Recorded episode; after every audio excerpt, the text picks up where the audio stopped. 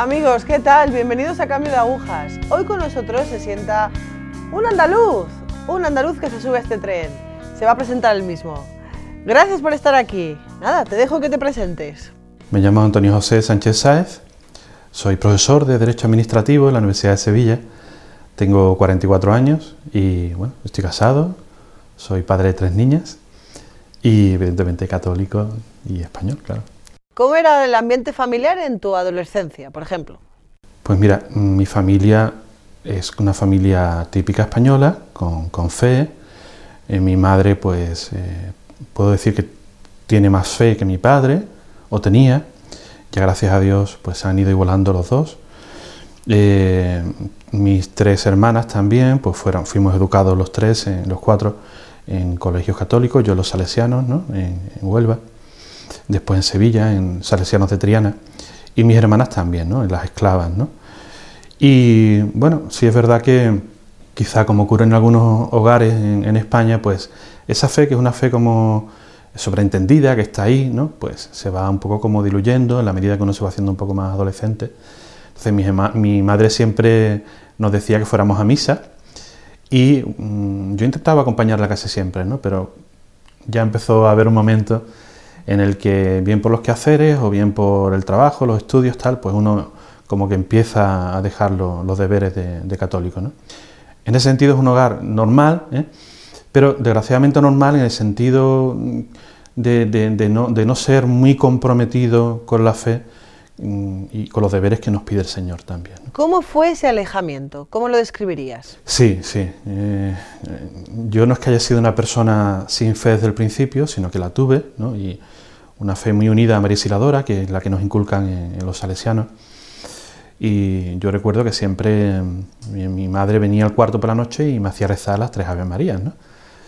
Hoy con tiempo mm, puedo decir que aquello me salvó, ¿no? porque es verdad que en un momento cuando, cuando uno empieza a estudiar fuerte en los estudios, eh, tiene la tentación de centrarlo todo en eso ¿no? y, dejar eh, el amor a Dios como algo secundario o como algo que, que está ahí pero que no hace falta eh, corresponder. ¿no? Entonces, bueno, a mí siempre me ha ido muy bien los estudios. Siempre he sido muy buen estudiante, mi padre también lo fue en su día, nos exigía sacar muy buenas notas. Entonces, todo mi tiempo y toda mi, vocación era estudiar y sacar las mejores notas. ¿no? Entonces, cuando eh, entré en la universidad, ahí me volqué por completo los estudios, los idiomas, y poco a poco Mm, esa fe que ya venía un poco debilitándose, por esto que, te digo, Cristina, de, no atender los compromisos del domingo, pues eh, se fue haciendo mucho peor. Además los estudios mm, muchas veces tienen una parte buena de acercarte al Señor, pero en otras muchas personas, entre las que yo me incluyo, em, pues me alejó, me alejó muchísimo. Esa soberbia de, creerte que tú lo puedes todo, de verte que eres el número uno, de que todos te halagan, de que triunfas en, lo que podríamos decir el mundo, ¿no? O sea, lo académico, eh, lo, laboral, también como profesor. Ahí hubo un alejamiento muy fuerte. Y no solamente un alejamiento, sino que yo encima hacía como proselitismo de eso, ¿no? Entonces, mm, me convertí en una persona que le dieron como la vuelta, ¿no? O sea, usaba mi, cabeza, mi, mi, estudio, mi conocimiento para introducir ese relativismo, esa, falta de fe, ese humanismo eh, en, los que me rodeaban y yo después he sido consciente de que le podría haber quitado la fe a mucha gente. Entonces, bueno, pues puedo decir que, que fui como el hijo pródigo, ¿no? Me alejé muchísimo hasta el punto de, verme así, eso, pues comiendo con los cerdos, ¿no? En un sentido espiritual caí muy, muy bajo.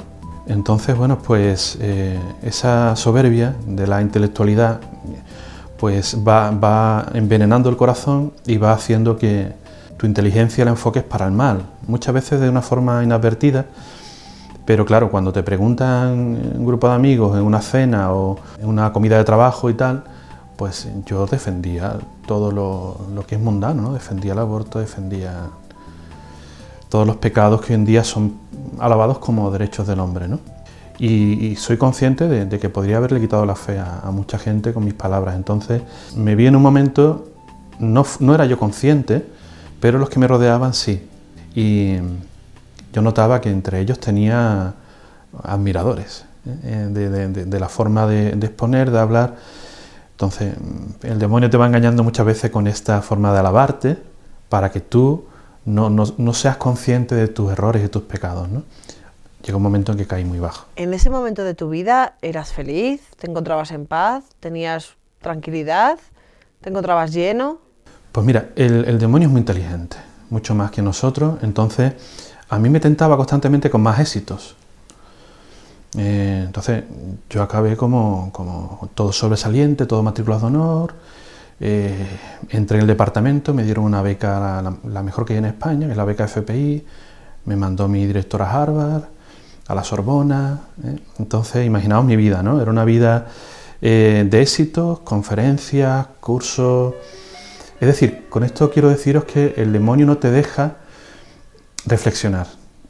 Constantemente, a mí por lo menos, me iba poniendo delante metas muy cercanas para matar la fuente de mi arrepentimiento, si lo pudiera ver. ¿no? Entonces yo no tenía en ningún momento constancia del camino equivocado que estaba tomando era un frenesí de, éxito y de, hombre que según el mundo podría ser ejemplar. ¿no? Mira, un chico que estudiando ha conseguido ser el mejor, está ahí en el departamento, eh, ha sacado las oposiciones.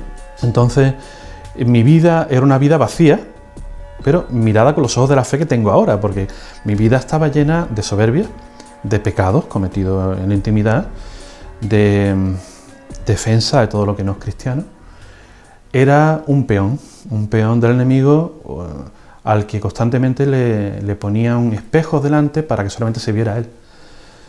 Pero os puedo decir que cada vez que cometía un pecado, siempre tenía un, amargo sentimiento posterior, ¿no? Eso siempre me ha pasado, ¿eh? como, como una punción en el corazón, pero rápidamente venía otra cosa y no me daba tiempo de, de, cambiar de vía. ¿eh?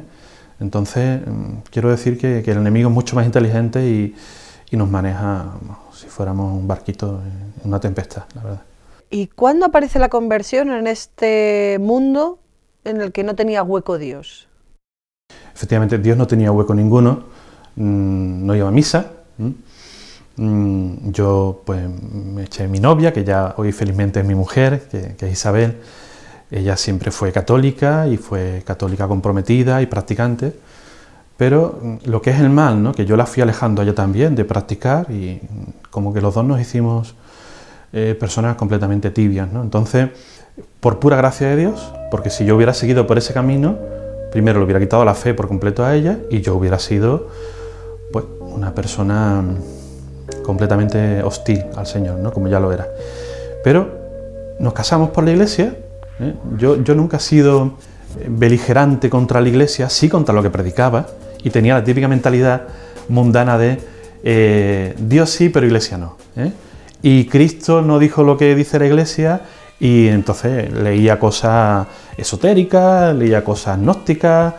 Entonces, claro, yo no era contrario a Dios, por eso me casé por la iglesia y tenía ahí siempre mi recuerdo de, de Meresiladora, siempre la estampita de ella en mi cartera pero eh, iba ya en esa cuesta abajo, muy, muy, al fondo, que iba empezando a, no querer eh, lo, que, lo que hablara de Dios, porque me, hacía daño, claro, era una forma de acusarme ¿no? a mi vida. ¿no?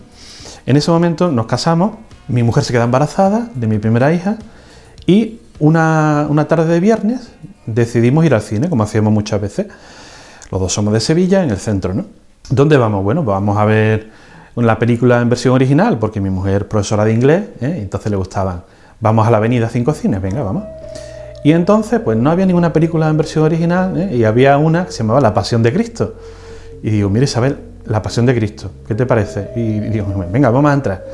Y entramos ahí, ¿no? Yo sin tener ni idea de qué era la película, evidentemente era algo de Cristo, ¿no? Pero no sabía nada, ¿no? Ni de Mel Gibson que la había dirigido, ni nada, ¿no? ni de las conversiones que esa película había suscitado en todo el mundo. Yo entré allí con mi mujer, habíamos como unas 15 personas, no habíamos muchas personas en, la sala, y entonces empezó la película. Y yo recuerdo quedarme completamente absorbido por esa película. O sea, en el momento de empezar el Señor a hablar en arameo y empezar, eh, si recordáis la película, empieza en la escena del huerto de los olivos eh, y cómo va haciendo flashback hacia atrás, cómo, cómo, pisa la serpiente que está allí.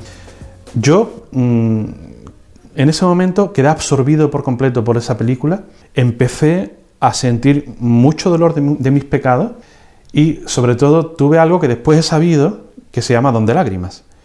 Prácticamente a la media hora empecé a llorar, ¿eh? Incluso antes de las escenas duras que sabéis que tiene la película, de, la, de los latigazos y la pasión del Señor, estuve llorando toda la película. Una cosa que a mí yo me miraba y decía, ¿pero qué me está pasando? Mi mujer estaba adormilada porque con el embarazo le daba mucho sueño. Entonces ella le gustaba mucho la película, pero luchaba por despertarse. Yo decía, menos mal, porque no me está viendo lo que me está pasando. Porque yo estaba llorando y llorando. No, era un llanto em, histérico que se escuchara, sino e, eran, yo recuerdo, las lágrimas calientes no paraban y me empaparon toda la camisa. Toda la camisa y me llegaba hasta el pantalón. Y, cuando acabó la película, tiene escenas muy fuertes, como sabéis, yo, yo me sentí completamente transformado en esa película, yo estaba diciendo, Señor, todo esto fue verdad y todo lo que tú sufriste por mí, todo esto fue verdad. Entonces acabó la película, Cristina, y yo no me quería levantar, porque estaba tan empapado en lágrimas que no me quería delatar delante de mi mujer.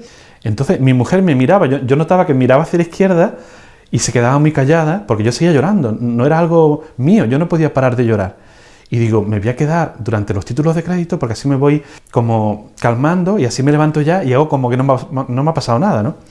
Entonces, eso fue providencial porque al acabar la, película ponía basado en la dolorosa pasión de nuestro Señor Jesucristo, de Ana Catarina Emmerich, y en Mística Ciudad de Dios, de Sor María Jesús de Ágreda.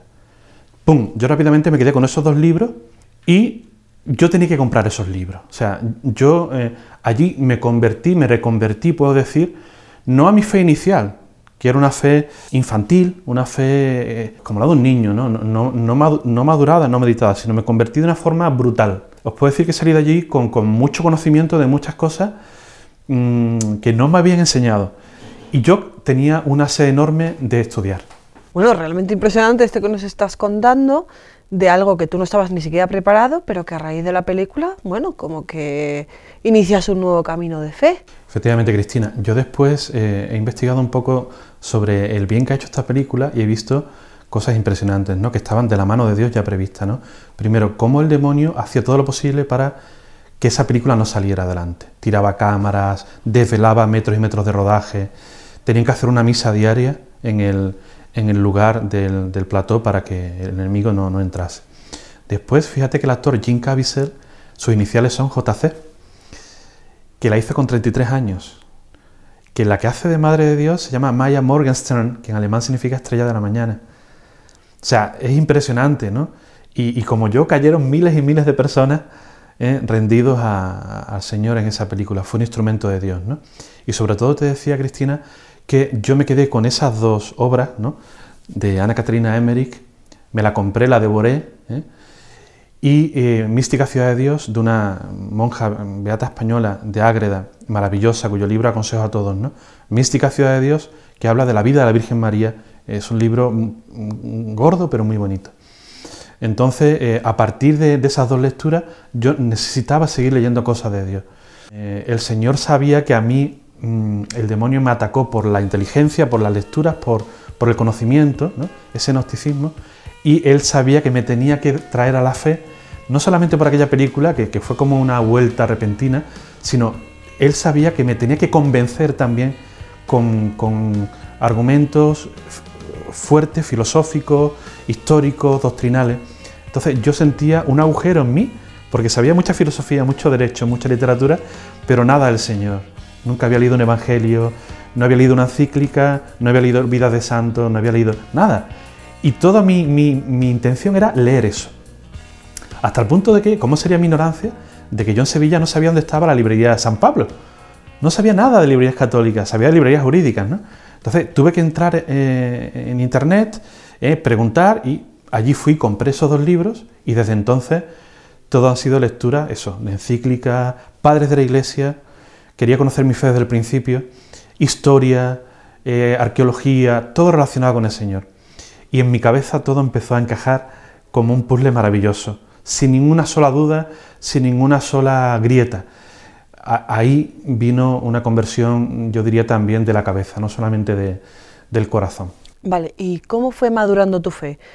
¿Cómo se lo contaste a tu mujer? ¿Cómo, cómo se inició una vida católica, por ejemplo, en vosotros? ¿Qué pasó con ese...? Pues mira, Cristina, fue de repente, al día siguiente yo le decía a mi mujer, quiero ir a misa. Mi mujer me miraba diciendo, ¿pero qué te ha pasado?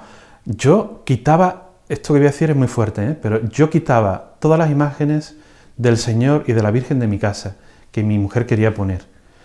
Porque yo decía, esto es muy cateto, Isabel, si viene algún compañero mío de facultad a la, a la casa, ¿qué va a pensar de mí? Yo quitaba todas las imágenes de la Virgen, todas las imágenes del Señor. O sea, eh, como decía antes, ya, ya era una persona que estaba empezando a entrar en esa hostilidad. Y de repente le digo, quiero ir a misa, quiero confesarme y quiero comulgar. Y quiero, quiero, quiero ir a, la Virgen de la Cabeza, donde ella me llevaba siempre en Jaén, donde yo iba siempre eh, a regañadientes, ¿no? Yo quería ir ya a todo eso. Entonces ella, muy sorprendida, yo le conté lo que me había pasado en la película y desde entonces volvimos a, practicar y sobre todo la confesión y la Eucaristía, ¿no? Recuerdo la primera vez que me confesé después de eso fue otra vez, otra, otra llantina, eh, fue una, alegría grandísima cuando yo comulgué después de, quitarme todos esos años de pecado. Y eso me llevó rápidamente a la adoración, me llevó rápidamente, yo diría que a, los meses siguientes, a rezar delante de un abortorio. O sea, imaginaos, ¿no? O sea, una persona que apoyaba el aborto y de buenas a primeras la iglesia, la parroquia de la de Triana, vio un cartelito que ponía 40 días por la vida, rezamos el abortorio de Ronda de Triana. Yo decía, yo tengo que ir allí porque el demonio está matando a muchos niños. O sea, imaginaos lo que, lo que ocurre en una cabeza laica y agnóstica cuando entra el Señor, lo barre todo y lo llena con su amor. Entonces yo me presenté allí en el laboratorio sin saber lo que iba a encontrar y había dos personas que estaban rezando, María del Mar Papalardo y Katy, y me llevaron a María Visión a hacer un programa semanal. Yo toda la noche devoraba libros y libros de fe, con lo cual me formé muy bien y muy rápido eh, en plan autodidacta, pero siempre con libros de sana doctrina. Eso es una gracia que me dio el Señor, de no caer en ningún libro así heterodoxo, porque efectivamente en estas librerías también hay libros así. ¿no? Entonces eh, yo noté rápidamente que, bueno, que el Señor quería que yo hablara de la fe. Me llevó a de María, a María Visión, y me llevó a la catequesis, mm, todo por pura gracia de Dios, sin yo buscarlo, eso es muy importante que quede claro, nunca busqué dónde quería mm, dar testimonio ni dónde no. Entonces, mm, todo me iba surgiendo así, ¿no? Eh, don Francisco Alegría en los Salesianos de Triana me propone ser catequista, lo acepto.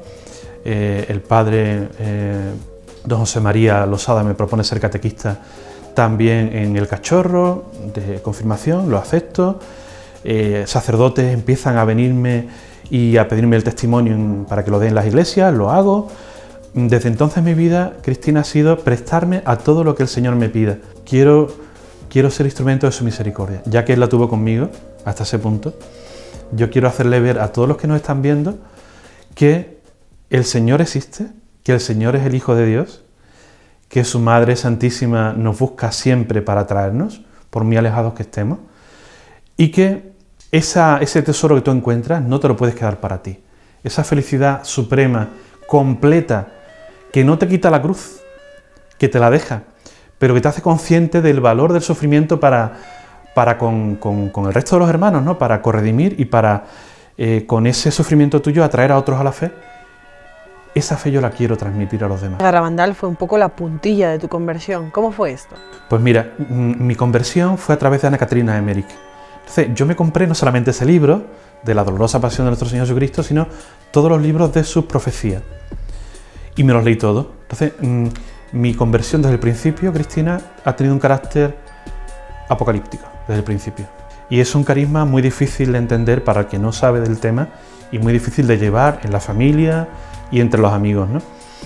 Porque esas profecías de Ana Caterina Emery se cumplieron, muchas de las que eh, ella hizo hasta el siglo XX, y están por cumplirse en todas las que tienen que venir antes del fin de los tiempos, ¿no? Entonces, eso me llevó a eh, conocer todas las apariciones marianas. Eh, mi devoción y mi, y mi carisma ha sido los avisos que nuestra Madre del Cielo ha hecho en el mundo desde hace 150 años, desde la Medalla Milagrosa, la Salet, hasta bueno, Garabandal, Prado Nuevo y las últimas apariciones, ¿eh? pues conocer por qué la Virgen se aparecía, cuál era su mensaje, que siempre ha sido un mensaje de urgente conversión ante la cercanía del fin de los tiempos, ¿eh? es decir, de la gran apostasía y de, la venida del Señor, la segunda venida que es un dogma de fe. Entonces yo tenía que ir a Garabandal, le dije a Isabel, Isabel, quiero ir a Garabandal, ¿es dónde está y por qué? Y yo veía documentales de Garabandal todos los días. Yo decía, yo quiero ir allí, yo quiero ir allí, porque la se ha aparecido y ha hablado del fin de los tiempos y, y es un ultimátum amoroso para que nos convirtamos. Y ella me decía, Antonio, yo no voy a Garabandal, es una aldea perdida. Yo le decía, Isabel, yo voy solo. O sea, yo quería, tenía que ir, ¿eh? y iba a ir solo hasta que la convencí, pues soy muy pesado, y ella se vino conmigo y con, la, y con las niñas. ¿no? Y yo allí a la Virgen le, le pedí una prueba de fe, le pedí dos pruebas de fe. En fin, pues soy una persona así un poco como muy científica. ¿no? El Señor no nos quita lo, bueno que ya teníamos, que, son cosas suyas, sino que lo transforma para Él. Entonces yo siempre tenía que investigar si algo era verdad. Y cuando me convencía, por pura gracia, yo tenía que conocerlo. Y allí le pedí a la Virgen dos pruebas, dos pruebas sobrenaturales y me las dio. Me las dio. Eso fue un regalo inmerecido porque yo no las merecía. Y sin embargo fueron clarísimas, patentes y evidentes. Y, y, desde entonces, pues la Virgen del Carmen de Garabandal para mí ha sido, la tengo en mi cuarto, la tengo en mi coche, la tengo en, en mi rosario de dedo, la tengo siempre muy presente. Y vamos allí regularmente, ya hemos estado varias veces. ¿Qué balance tienes en tu vida de estos últimos años y qué le dirías a alguien que nos está viendo ahora mismo acerca de, bueno, cómo acercarse a la fe o cómo no alejarse de ella? ¿Qué contarías? Pues yo les diría que no resistieran la gracia del Señor, que se dejen llevar por el Señor y por su Santísima Madre a donde ellos les digan, que no tengan miedo, que no se turben, que es cierto que cuando uno se convierte el entorno eh, mundano que le rodeaba desaparece. Pero el Señor lo llena con el doble de amigos, con tu misma fe, tu mismo fervor. Mm, como te decía antes, ¿no? a mí me ha puesto en mi camino, sin yo buscarlo, nunca sin buscarlo, un montón de sacerdotes, un montón de, gente como yo conversa, gente maravillosa que se deja la vida en misiones, que se deja la vida rezando en los conventos por amor a la salvación. Y te cambia la vida para bien, me hace mucho más feliz. El Señor siempre te va a llevar a la adoración. Yo me hice adorador perpetuo y soy adorador nocturno en Sevilla, en el turno de María Auxiliadora. Te va a llevar a defender la vida con caridad ¿eh? en todos los sitios, pero decir la verdad. Te va a llevar siempre a los sacramentos. Es decir, no, no hay fe sin iglesia y los, canales de la gracia están ahí, instituidos por Cristo, la confesión fundamentalmente y la comunión.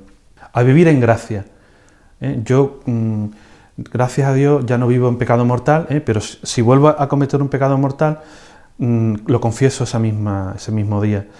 Eh, es decir, mmm, yo le diría a los que nos están escuchando que no tengan miedo, que se unan a la iglesia, a su párroco, a su obispo, y que si ven problemas en la iglesia, que los intenten cambiar desde dentro, aportando su fe, su amor y su caridad a la iglesia, que a fin de cuentas es nuestra familia. Gracias, gracias por tu testimonio, gracias por tu conversión, gracias por estar aquí hoy con nosotros.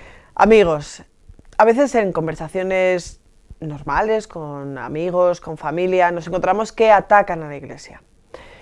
Lo que debemos hacer no solamente es defenderla porque seamos creyentes, lo que debemos hacer también es formarnos para poderla defender con argumentos debemos también ser ejemplo, ejemplo de, católico, ejemplo de, bueno, lo que siempre digo de la caseta evangelizadora con patas, ser ejemplo de Dios, ejemplo de nuestra Madre María. Y para esto no hay que echar patas, así que hay que estar ahí. Amigos, gracias, gracias por estar aquí.